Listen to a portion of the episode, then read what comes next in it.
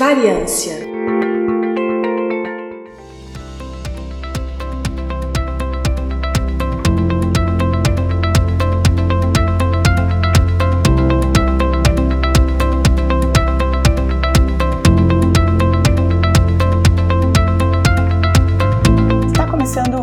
episódio do Intervalo de Confiança, uma distribuição uniforme de pensamento crítico. Está começando o Variância de número 188. O episódio começa logo, mas antes, vamos para um super rápido quadro de recados e anúncios. E aí, meus queridos, tudo bem? Aqui quem fala é Natália, sou advogada, formei em Direito e hoje a gente vai conversar um pouco sobre jurimetria. Quem já teve contato com o mundo do direito, ainda mais em situações em que há um processo, sempre se depara com uma questão: será que a minha causa causa tem êxito, qual deve ser a probabilidade de eu ganhar? E será que a estratégia do advogado que eu contratei pode influenciar nessa probabilidade? Bom, a resposta é bem complexa, já que mesmo havendo grandes chances de êxito, a incerteza é uma sombra constante sobre as decisões legais, intrigando tanto aqueles que buscam justiça quanto aqueles que a administram. Isso ocorre porque nem sempre a lei é clara sobre a situação a ser analisada. O direito está sempre alguns passos atrás da sociedade, e a cada dia temos mudanças imprevisíveis e muito únicas, por vezes vezes sem regulamentação, o que dificulta entender se determinado fato estaria de acordo com o ordenamento jurídico ou não. E aí, nesse campo, a gente encontra o que, dentro da teoria do direito, é denominado lacunas do direito, isso é, situações que não são disciplinadas pelas normas. Apesar disso, existem mecanismos de preenchimento dessas lacunas, como os princípios gerais do direito, analogias ou outros dispositivos legais que possuam relação com o tema tratado. Porém, fazer uso dos mecanismos de preenchimento dessas lacunas depende também de uma interpretação e livre convencimento do jogador, o que vai trazer com muita potencialidade uma certa carga de subjetividade ou vieses para a decisão final do jogador. Aí tem um exemplo muito legal de um estudo conduzido pela Universidade de Colômbia e pela Universidade Ben Gurionen de Tel Aviv, que analisou 1112 decisões sobre liberdade condicional, que foram proferidas por oito juízes em Israel. E nessa pesquisa, o objetivo era entender como os juízes decidiam casos de liberdade condicional ao longo do dia, ou seja, como o dia deles influenciava nisso. E eles descobriram que logo depois das pausas para a refeição, os juízes eram mais propensos a conceder liberdade condicional, com uma taxa de aprovação de cerca de 65%, mas essa taxa caía para zero à medida que o juiz ficava com fome, voltando aos 65% originais após o segundo intervalo. E aí isso levanta uma questão. A fome dos juízes estaria influenciando as decisões judiciais? Bom, esses dados, por mais que eles possam parecer estranhos, apontam para uma questão fascinante. O ato de julgar é sim uma tarefa complexa e pode ser afetada por fatores inesperados e externos. nesse caso, a incerteza pode não desaparecer por completo, mas podemos tentar entender melhor. E aí que a estatística entra em jogo, porque ela ajuda a modelar as decisões judiciais e lança luz sobre essa integridade nesse nosso aspecto de busca pela justiça. Agora, essa questão de tentar prever as decisões judiciais não é recente. Há muito tempo, vários teóricos se debruçam sobre o tema da previsibilidade dentro do direito, começando no século XVII. E agora eu peço um pouco de perdão, porque eu não sei pronunciar o nome dos teóricos. Então eu vou falar de um jeito bem brasileiro. Temos Gottfried Wilhelm Leibniz. Bom, ele foi um estudioso, se formou em direito em 1655 e criou a tese De Conditionibus introduzindo o conceito de direito condicionado. Bom, o que é esse conceito? Esse conceito associa a probabilidade à incerteza em eventos futuros. Surpreendentemente, ele viu a probabilidade como uma medida de incerteza epistêmica, não apenas como frequências de resultados, e aplicou a problemas que transcendiam jogos de azar. Além disso, a família Bernoulli também desempenhou um papel significativo. Jacob Bernoulli, no século XVII, definiu a lei dos grandes números em sua obra Ars Conjectandi. Seu sobrinho, Nicolas Bernoulli, explorou as aplicações dessa teoria no campo jurídico, argumentando que o valor de contratos envolvendo eventos incertos poderia ser calculado com base na frequência destes eventos. Apesar desses avanços iniciais, houve um hiato de dois séculos na intersecção entre direito e probabilidade. Só no início do século XX, o juiz da Suprema Corte, Oliver Wendell, Holmes Jr., revigorou a discussão. Segundo ele, o trabalho dos juristas e advogados era prever as decisões judiciais, simplificando essa visão com a frase: prever o que as cortes farão de fato, sem qualquer pretensão adicional. É o que eu entendo por direito. Holmes, justamente com Roscoe Pound e Benjamin Cardoso, alcançam seu ápice intelectual nas primeiras décadas do século XX, sendo considerados precursores do realismo jurídico. Essa escola de pensamento transformou profundamente o sistema jurídico dos Estados Unidos, influenciando a maneira como as faculdades de direito operam e como as instituições jurídicas funcionam. O realismo jurídico desempenha um papel fundamental na jurimetria, destacando a compreensão do direito como algo concreto e cotidiano, e é intimamente ligado à realidade social, que visa regular em oposição a um conjunto abstrato de princípios e valores. Tanto na vertente americana como na escandinava do realismo jurídico, a ênfase na pesquisa empírica, especialmente na estatística, ganhou destaque a partir da segunda metade do século XX, influenciando profundamente os métodos de investigação jurídica. Todos esses teóricos contribuíram para que hoje se alcançasse o conceito atual de jurimetria. Segundo Marcelo Guedes Nunes, doutor em Direito Comercial pela PUC São Paulo, mestre e presidente da ABJ, Associação Brasileira de Jurimetria, a jurimetria é a disciplina que tem por objetivo investigar o direito através da estatística. Segundo ele, seu propósito é entender quais são as verdadeiras causas que animam a criação das normas que compõem a ordem e quais são os efeitos que essas normas produzem nas pessoas. Para ele, compreender a jurimetria requer um olhar subversivo em relação à forma tradicional de estudar o direito. As abordagens jurídicas convencionais envolvem a doutrina e a interpretação literal das leis e também desempenham um papel essencial. No entanto, a elas ganham um papel secundário e servem apenas como categorias para a construção de variáveis que visam investigar a realidade dos tribunais, identificando as posições predominantes e as tendências do futuro. E dentro desse conceito, Marcelo traz três pilares fundamentais dentro da jurimetria: o jurídico, o estatístico e o computacional. Dentro desse campo, o profissional ideal dessas três especialidades em uma só: um jurista com conhecimento sobre funcionamento da ordem jurídica, familiarizado com conceitos de direito processual e material, um estatístico capaz de planejar pesquisas e criar testes para suas hipóteses,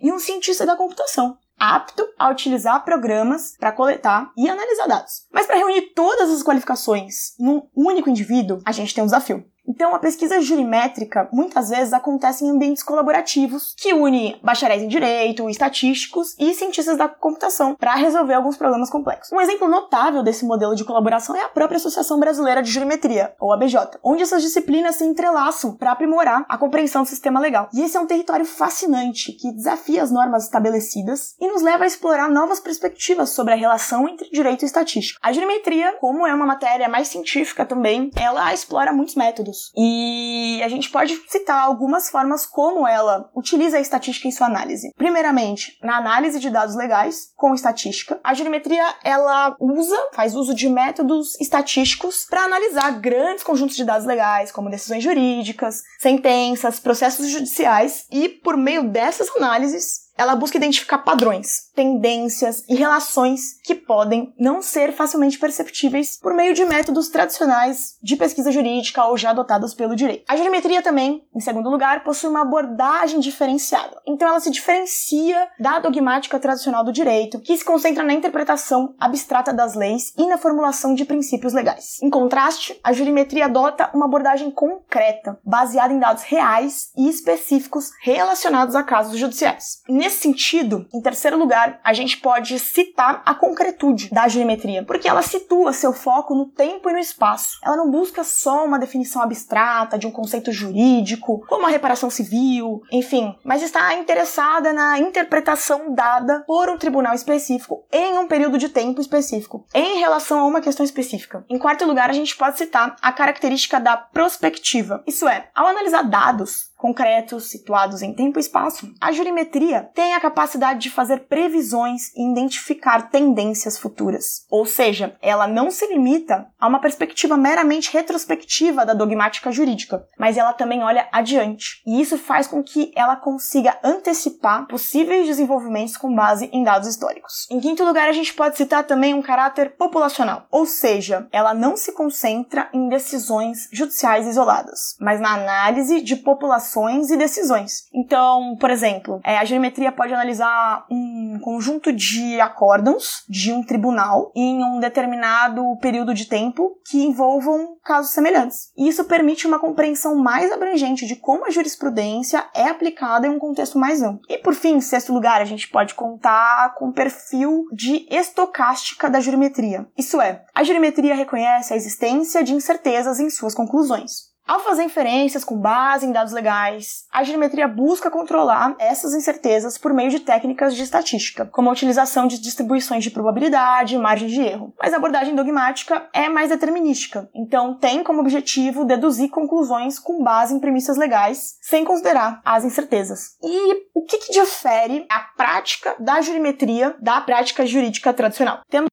quatro pontos principais. Então, o objeto de estudo. Por quê? O objeto de estudo da prática jurídica tradicional, ele se concentra na análise das normas jurídicas, na interpretação de princípios legais e na aplicação de precedentes judiciais. A jurimetria, ela tem um objeto de estudo mais amplo, porque ela não se limita apenas às normas jurídicas, mas ela também explora o comportamento humano em relação à criação e à reação da sociedade a essas normas legais criadas. É, em segundo lugar, a gente pode citar também a compreensão do comportamento humano. Isso porque a jurimetria vai além das regras legais que estão postas e ela se esforça para entender o comportamento das partes envolvidas no processo legal. Ela busca identificar quais características do processo, como a origem social das pessoas, o tipo de argumentação utilizado e o perfil do juiz, estão associadas a certos tipos de decisões. Isso significa que a jurimetria se interessa profundamente pelo registro das ações humanas e pela tomada de decisões no contexto legal. Em terceiro lugar, a gente pode citar a análise estatística.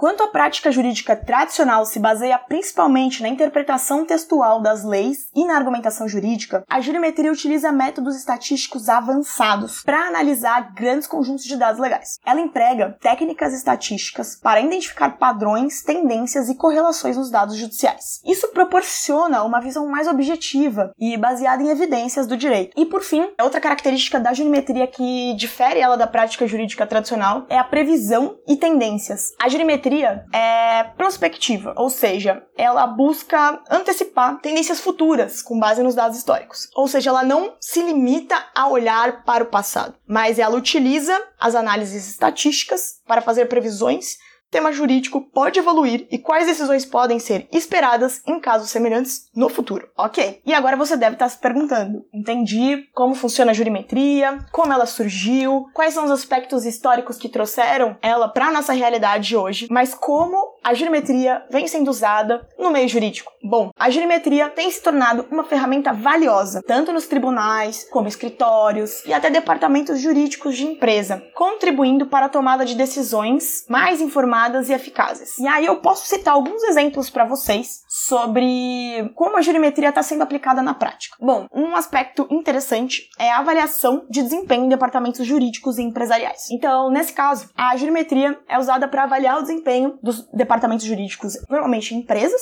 e isso envolve a criação de modelos de indicadores de desempenho que conseguem medir a eficiência e a eficácia de departamentos jurídicos. E alguns exemplos do que esses indicadores podem incluir, então, métricas relacionadas ao tempo médio de resolução de casos, custos legais e taxas de sucesso em litígio ou é, assinatura de contratos. Os departamentos jurídicos utilizam esses indicadores não só para uma avaliação interna, mas também como uma ferramenta para justificar a existência e a importância do próprio departamento jurídico dentro da empresa, que é uma realidade muito complicada de traçar. Muitas vezes os setores jurídicos eles não são vistos de uma forma tão comercial, quando de fato eles podem exercer sim um papel mais importante do que o que está sendo posto. E esses dados trazem a relevância deste setor dentro da empresa. Outro exemplo é a redução de custos e eficiência operacional. Isso porque nos departamentos jurídicos corporativos a jurimetria é usada para criar indicadores que contribuem para a estratégia de redução de custos e aumento da eficiência operacional. Então, pode acontecer, por exemplo, numa análise de dados legais para identificar padrões de gastos, é, identificar oportunidades de automação de tarefas legais e otimizar processos jurídicos. A combinação de conceitos jurídicos, ciência de dados e administração de empresas traz para os setores jurídicos e empresariais maneiras eficazes de controlar custos e mapear gargalos nas operações internas. Por fim, também pode ser usada na gestão estratégica dos departamentos jurídicos das empresas, já que ajuda a transformar o setor consultor jurídico, um parceiro de negócios que contribui para os objetivos gerais da organização, seja através da melhoria do desempenho interno, da redação de custos e do aumento de eficiência operacional. Então é isso, pessoal. Espero que tenham gostado. Você já tinha ouvido falar de jurimetria?